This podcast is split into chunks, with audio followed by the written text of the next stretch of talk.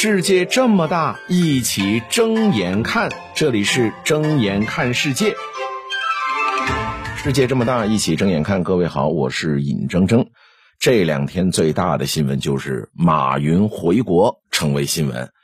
近日呢，有网友发了一段视频，说呢他在杭州文一路隧道里边目击了阿里巴巴集团创始人马云。他拍了一个视频哈，视频里边这马云呢。坐在一辆丰田考斯特，就是一部中巴车里边，时不时的与身边的人交谈。那这个视频发出之后，就有一个微信公众号呢发布了一个推文，说马云来到我们学校了，并且跟我们学校的校长呢讨论了未来教育，而且还附上了马云到访学校的相关视频。所以各位你。呃，要了解这个节奏，先是一个网友发了一视频，说我在国内看到马云了，就坐在那中巴车里。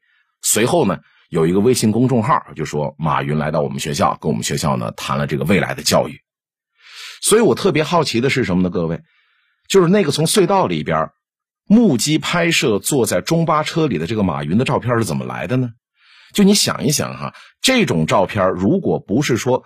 提前有一组负责严密跟踪监控马云的人存在的话，他肯定是拍不出来的。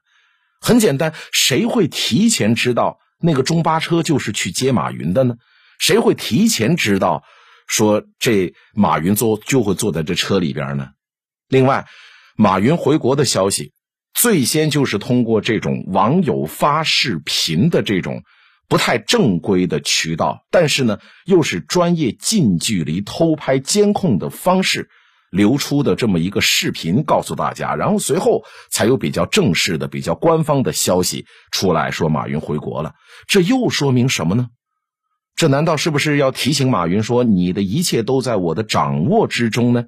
这个有点意思啊。你看看今天的新闻热榜，我就发现过去这二十四小时的这个舆论呢，真是有点。无风三尺浪的意思，为什么这么说呢？马云，他是一个富豪，对吧？一个有钱人，但是他是一个从来都没有受到任何官方指控和公开批评的这么一个有钱人，而且他从来也没有移民，他也没有说在呃这个新闻媒体上表露出说我要移民的倾向。那他回到中国这么自然的事情。他怎么就能引起这么大的舆论呢？这本身就很有意思，所以我就想问那些大肆渲染说马云回家就能提升信心的人，这些人他究竟是想暗示些什么呢？